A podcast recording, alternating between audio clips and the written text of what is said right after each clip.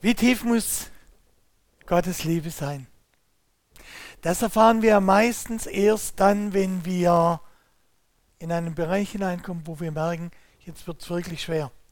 Heute Morgen geht es um einen Text, der vielen bekannt ist. Und wir wissen, diese, dieser Bericht hat nie stattgefunden. Hat nie wirklich passiert oder ist nie wirklich passiert. Und doch passiert es jeden Tag. Ich würde euch gerne einladen, mir zuzuhören und Gott gebe, dass ihr offene Herzen habt und äh, würde gerne vorher, nee, nicht würde, sondern ich bete noch vorher. Herr Jesus Christus, ich danke dir von ganzem Herzen, dass du diese Welt, in der wir leben, aktiv selbst kennengelernt hast. Du unsere Herausforderungen kennst, weißt, womit wir es zu tun haben und du uns nicht einfach laufen lässt, sondern immer wieder in unseren Alltag hineinsprechen möchtest. Und ich bete nun, dass du mir hilfst, dass ich rede stets, womit ich kann bestehen und lass kein falsches Wort aus meinem Munde gehen. Und wenn in meinem Amt ich reden soll und darf und muss, dann schenk doch den Worten Kraft und Nachdruck, Herr, und das ohne den geringsten Verdruss. Herr, tue du meine Lippen auf, dass mein Mund jetzt deinen Ruhm verkündigt. Amen. Ich begegne immer wieder Menschen, die sind der Ansicht, die Bibel ist so, wie sie geschrieben steht, heute nicht mehr vertretbar, nicht mehr akzeptabel, hat nichts mit unserer Wirklichkeit zu tun, passt nicht mehr in unser Denken. Wir müssen das ändern. Und äh, viele sagen mir dann, die Bibel ist langweilig. Und wenn ich dann mit den Leuten im Gespräch bin, dann stellt sich meistens sehr schnell heraus, dass diese Ansicht von Menschen kommen, die allen möglichen Leuten zuhören oder glauben, die alles Mögliche lesen, aber eines nie oder sehr selten tun, sie lesen nicht in der Bibel. Die erste Frage, die ich uns heute Morgen stellen will, an euch, an Sie persönlich zu Hause, wie haltet ihr es denn mit dem Bibellesen? Was ist eure Sichtweise dazu? Ich habe da jemanden gefunden und äh, das hat mich sehr beeindruckt und das ist der Bülent Ceylan. Ihr kennt den, den Manemar Türken mit den langen Haaren. Und äh, er hat ein Zitat geprägt und das hat mich sehr beeindruckt. Er sagt, die Bibel habe ich eigentlich überall dabei und liebe sie. Ich habe immer das Gefühl, dass ich dadurch besser schlafe und mich beschützter fühle. Aber ganz klar, Gott ist der Beschützer. Also stelle ich uns heute Morgen nochmal die Frage, wie stehen wir denn zu den Berichten, den Inhalten, den Aussagen, die wir in der Bibel lesen? Ich habe vor wenigen Tagen eine Nachricht äh, bekommen, irgendwo aus Norddeutschland. Da war eine Familientragödie, in der ein Mann seine ganze Familie und sich selbst dann auslöschte. Und diese Not fiel mir ein, als ich mich auf heute Morgen vorbereitet habe. Man musste denken, ja, das macht die Bibel so interessant, weil sie eben auch diese Dinge berichtet. Ich habe uns einen Text mitgebracht, den wir im Evangelium von Lukas finden. Viele kennen das und wenn ihr jetzt denkt, oh, kenne ich schon, brauche ich nicht weiter mitdenken, dann verpassen wir was. Das ist die Geschichte vom verlorenen Sohn. Hat nie stattgefunden. Das ist eine Geschichte, die Jesus erzählt und doch passiert sie jeden Tag. Und dort lesen wir davon, dass Jesus erzählte den Jüngern und den Menschen ein Gleichnis. Ein Mann hatte zwei Söhne. Der jüngere Sohn sagte zu seinem Vater, ich möchte mein Erbteil von deinem Besitz schon jetzt haben. Da erklärte der Vater sich bereit, seinen Besitz zwischen seinen Söhnen aufzuteilen. Einige Tage später packte der jüngere Sohn seine Sachen und ging auf Reisen in ein fernes Land, wo er sein ganzes Geld verprasste. Etwa um die Zeit, als ihm das Geld ausging, brach in jenem Land eine große Hungersnot aus und er hatte nicht genug zu essen. Da überredete er einen Bauern, ihm Arbeit zu geben. Und er durfte seine Schweine hüten. Der junge Mann war so hungrig, dass er die Sprotten, die er an die Schweine zu verfüttern hatte, am liebsten selbst gegessen hätte. Aber niemand gab ihm etwas. Schließlich überlegte er und sagte sich, daheim habe ich die Tagelöhner, mehr als genug zu essen und ich sterbe hier vor Hunger. Ich will zu meinem Vater nach Hause gehen und sagen, Vater, ich habe gesündigt gegen den Himmel und auch gegen dich. Und ich bin es nicht mehr wert, dein Sohn zu heißen. Bitte stell mich als einen deiner Tagelöhner ein. So kehrte er zu seinem Vater nach Haus zurück. Er war noch weit entfernt, als sein Vater ihn kommen sah. Voller Liebe und Mitleid lief er seinem Sohn entgegen, schloss ihn in die Arme und küsste ihn. Sein Sohn sagte zu ihm, Vater, ich habe gesündigt gegen den Himmel und auch gegen dich, und ich bin es nicht mehr wert, dein Sohn zu heißen. Aber sein Vater sagte zu den Dienern, schnell, bringt die besten Kleider im Haus, zieht sie ihm an, holt einen Ring für seinen Finger und Sandalen für seine Füße und schlachte das Kalb, das wir im Stall gemästet haben. Denn mein Sohn war hier, hier war tot und ist ins Leben zurückgekehrt. Er war verloren, aber nun ist er wiedergefunden. Und ein Freudenfest begann. Währenddessen war der ältere Sohn draußen auf den Feldern und arbeitete. Als er heimkam, hörte er Musik und Tanz im Haus und fragte einen der Diener, was da los sei. Dein Bruder ist wieder da, fuhr er. Und dein Vater hat das Kalb geschlachtet, das wir gemästet hatten, und gibt nun ein großes Fest. Wir feiern, dass er wohlbehalten zurückgekehrt ist.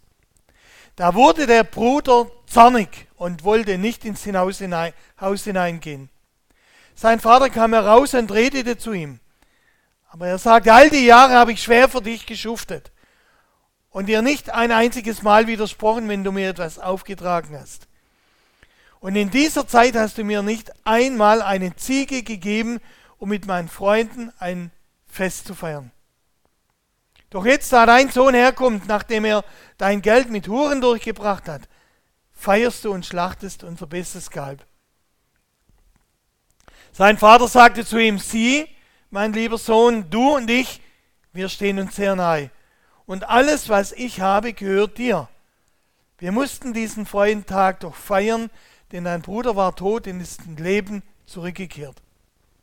Er war verloren, aber jetzt ist er wieder gefunden. Ich habe gesagt, die Synode ist mir eingefallen, als ich mich äh, auf den Text auf heute Morgen vorbereitet habe und kann deswegen immer wieder feststellen, die Bibel ist deswegen so interessant, so aktuell, weil sie keine Schauermärchen erzählt weil sie keine rosaroten Kindergeschichten berichtet, keine Kitschgeschichten, keine ausgedachten, zurechtgestutzten Erzählungen, keine rosa Munde Pilcher-Shows, wo am Ende alles dann doch harmonisch passt. Die Bibel berichtet uns aus dem Alltag von Menschen, wie sie ihn selbst erlebt oder gestaltet haben. Jetzt kann man ja sagen, natürlich, das Gleichnis ist ein Gleichnis, ist nie passiert, seine Erzählung, die in Wahrheit nie stattgefunden hat. Und das stimmt, und doch verwendet Jesus diese Erzählung, weil er uns in unserem eigenen Alltag sieht. Die darin enthaltenen Aufzählungen, die wir finden bei ihm und auch in der Bibel, sind Bestandteil des täglichen Lebens von uns Menschen. Damals wie heute. Und sie hängen alle mit einer einzigen Frage zusammen, die will ich dir und euch heute Morgen auch stellen, von wem lassen wir uns leiten, wenn es darum geht, unser Leben so zu leben, dass auch was Sinnvolles dabei rauskommt. Der Text heute Morgen erzählt von einem Familiendrama im Zusammenhang mit dem Farmerleben. Keine romantische Sache, sondern der Alltag war bestimmt von harter Arbeit. Nicht das, was sich viele junge Leute für ihren Alltag und ihr Leben erträumen. Ich tue mir das manchmal an, dass ich so ab und zu mal so eine Auswanderer-Soap mir reinziehe. Deutsche, manchmal sind sogar Schwaben, die wachsen hier auf, die leben in Württemberg, denen geht es eigentlich gut, aber sie träumen von einem anderen Leben, einem leichteren Leben. Und ich bin immer wieder erstaunt, wenn Menschen glauben, dass wenn sie hier in Deutschland alles aufgeben und dann irgendwo nach Mallorca gehen oder sonst wo eine Kneipe aufmachen, dass ihnen dann mit wenig Aufwand das Geld in die Taschen fliegt. Und sie die überwiegende Zeit des Tages ein leichtes Leben haben können. Bei den meisten Leuten endet dieser Traum vom leichten Geld im finanziellen Fiasko, Fiasko in völliger Armut. Und wenn sie dann noch genügend Geld haben, um wieder Deutschland äh, besuchen oder hier wieder zurückkommen zu können, dann ist das oftmals fast wie ein Glücksgewinn. Ich komme ursprünglich aus dieser Region, jetzt lebe ich im Westerwald und ich bin immer wieder erstaunt, wie hart das Leben damals im Westerwald war. Wie Leute morgens, bevor sie zur Arbeit gegangen sind, in den Stall gegangen sind. Und dann sind sie von dem Ort, wo ich wohne, zu Fuß zum nächsten Bahnhof gelaufen. Zehn Kilometer. Das Leben war damals schon sehr hart. Nicht das, was sich junge Leute erträumt haben. Und Jesus Christus weiß darum, was wir uns wünschen. Und warum erzählt er trotzdem dieses Gleichnis? Ich habe das in drei Punkten erfasst, weil ich festgestellt habe in dem ganzen Text, jeder ist seines eigenen Glückes Schmied. Gott hat sich bis heute nicht zurückgezogen. Er hat sich für uns Menschen entschieden. Und du bist, ist der dritte Punkt, du bist immer bei Gott willkommen. Die Entscheidung liegt aber bei dir, ob du das annehmen willst. Jeder ist seines eigenen Glückes mit der erste Punkt. Das ganze Gleichnis wird bestimmt von einem einzigen Faktor, von Entscheidung. Entscheidungen, die wir selber treffen. Entscheidungen passieren in der Regel nicht von sich selbst, sie sind das Ergebnis. Ergebnis von dem, was wir wahrnehmen, wie wir uns fühlen, was wir uns wünschen und was nicht. Entscheidungen treffen wir jeden Tag, jede Stunde, jede Minute. Ihr entscheidet jetzt gerade in dem Augenblick, ob ihr mir noch weiter zuhören wollt oder gerade gedanklich die Tagesordnung für morgen durchgeht. Entscheidungen sind richtungsweisend und sie decken auf, wo es in unserem Leben nicht stimmt. Im Falle des jüngeren Sohnes, von dem Jesus Christus berichtet hat, hat er seine Entscheidung gegen den Vater getroffen. Und damit löste er ein Familiendrama aus. Aus seiner Sicht hat er mit seinem, seinem Vater beziehungsmäßig gebrochen. Mit seinem Bruder, mit der Umwelt, wo er aufgewachsen ist.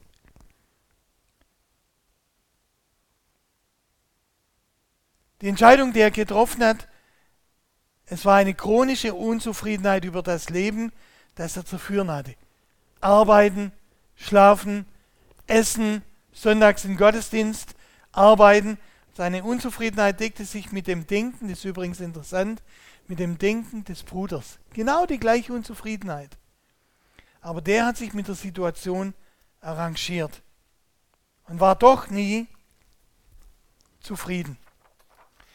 Beide Söhne übersahen in ihrer Unzufriedenheit, was sie hatten.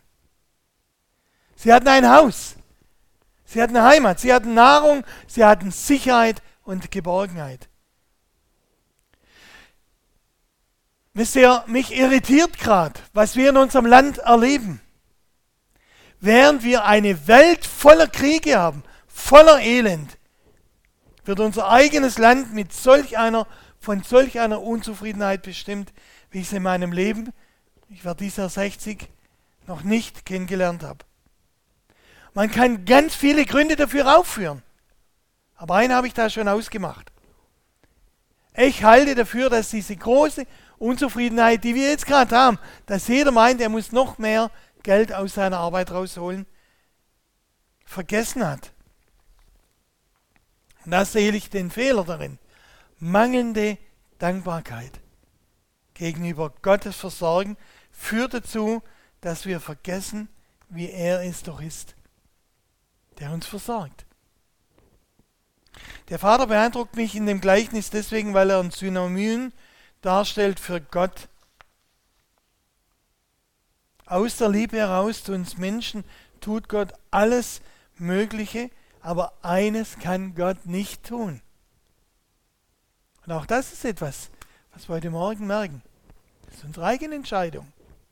Ob wir aufstehen, ob wir zuhören. Gott zwingt uns nicht in Verhältnisse, die wir nicht wollen. Gott überlässt uns die Freiheit.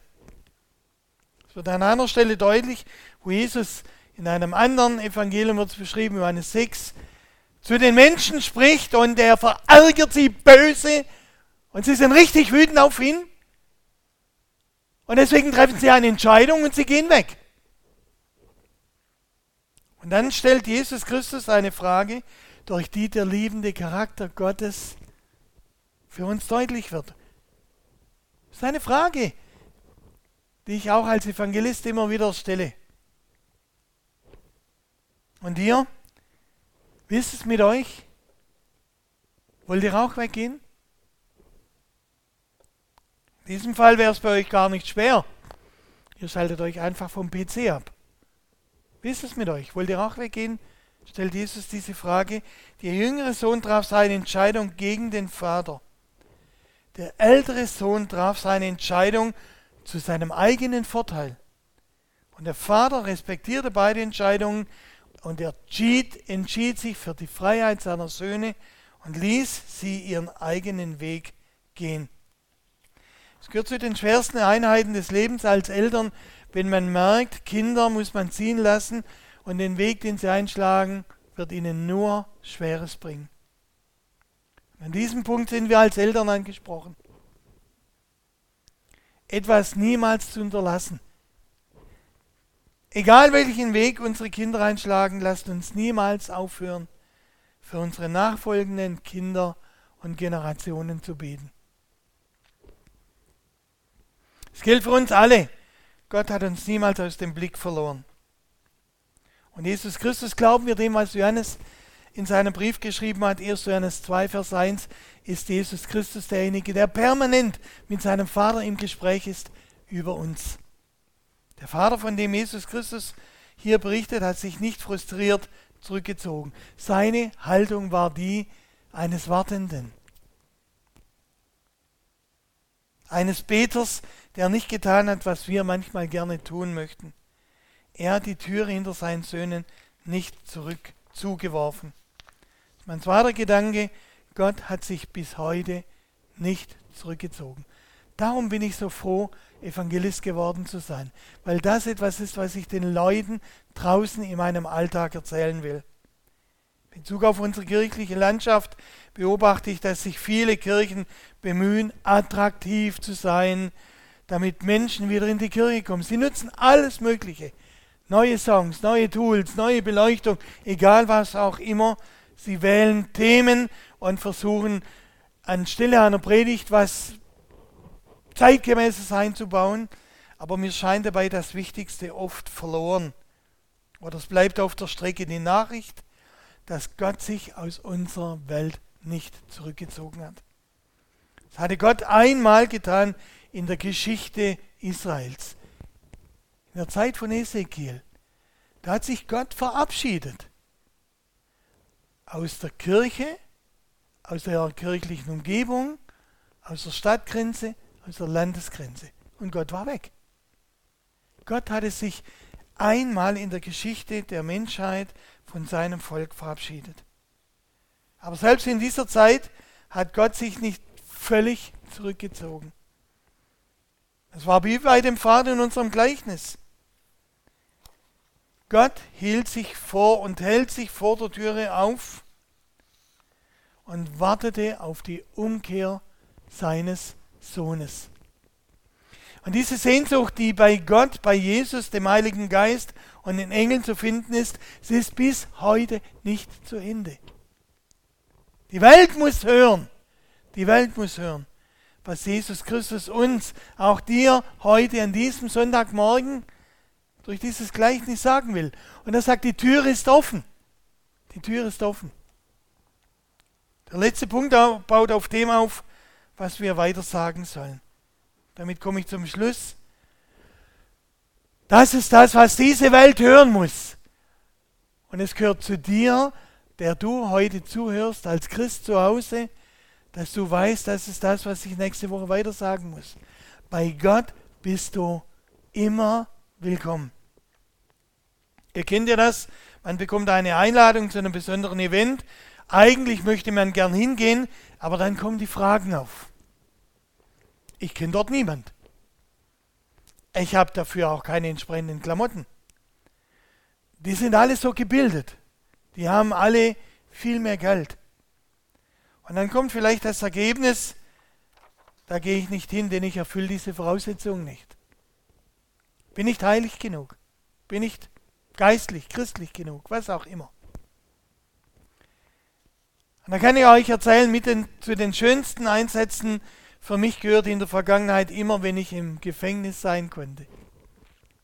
Bei Männern, die alles verloren hatten, weil sie entsprechend krumme Touren in ihrem Leben eingeschlagen haben.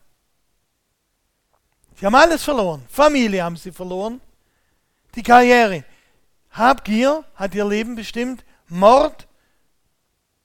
Und dann sitzt du im Gefängnis Männern gegenüber, die genau wissen, ich habe alles verwirkt. Ich erinnere mich an einen jungen Mann türkischer Abstammung. Ich traf ihn im Gefängnis in Rottweil. Wir haben uns eine Weile unterhalten und er sagte, weißt du, das Schlimme ist nicht, dass ich was falsch gemacht habe. Das habe ich. Habe mich bestimmen lassen oder meine Entscheidung falsch getroffen.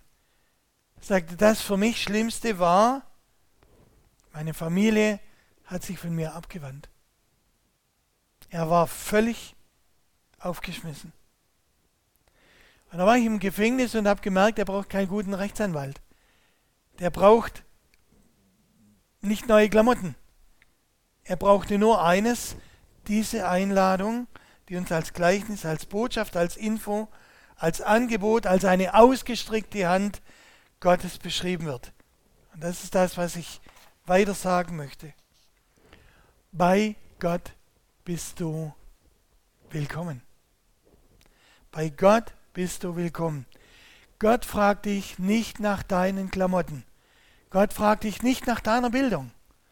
Gott fragt dich nicht nach deinem materiellen Reichtum. Er fragt dich nicht nach deiner Karriere. Er fragt dich, und Jesus Christus hat diese Frage formuliert, lediglich danach, willst du mir den Zugang zu deinem Leben öffnen? Wir finden das in Offenbarung im dritten Kapitel, dem letzten Buch der Bibel. Und ich bin so froh, dass die Bibel damit aufhört, dass Jesus Christus sagt, ich stehe vor der Tür und ich klopfe an. Was sind deine Sorgen? Was sind deine Nöte? Was sind deine Frustrationen? Willst du sie alleine klären? Willst du sie alleine lösen? Du kannst es probieren. Wir sehen an den Regierungen in unserer Zeit, wie erfolgreich sie sind, wenn sie nicht nach Gott fragen.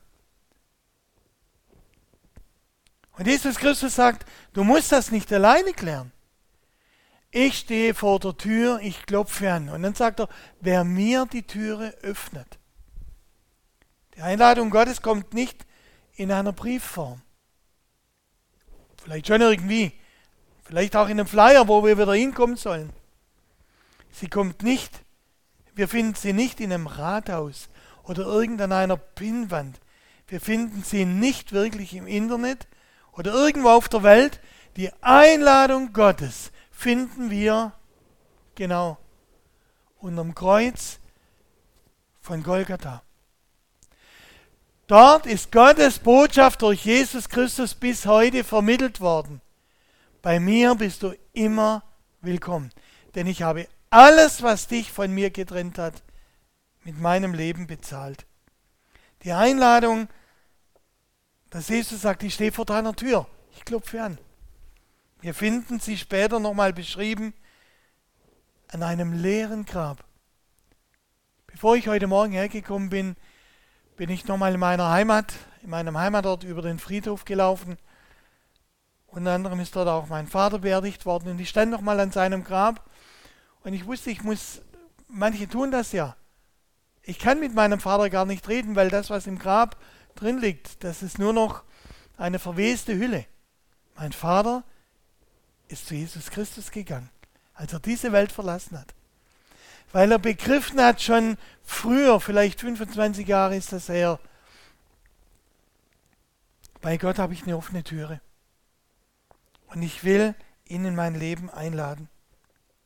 Wir finden diese Einladung im leeren Grab und dann in der Begegnung mit dem Auferstandenen. Schon witzig.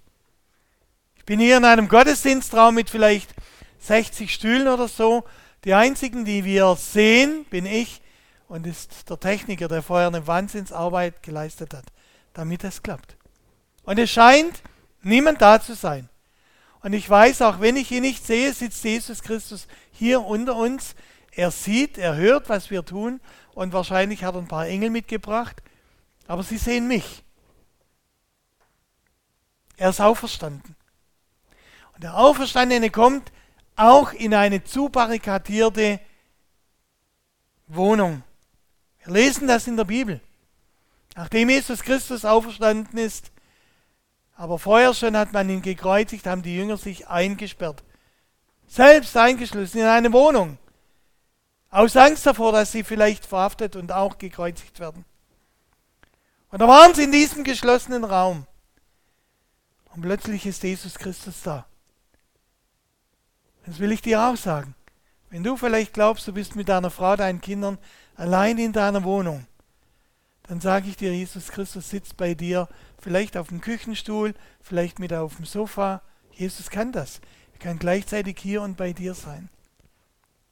All das wird in der Bibel beschrieben und heute kann ich sie anderen, kann ich dir das anbieten. Nimm diese Einladung an.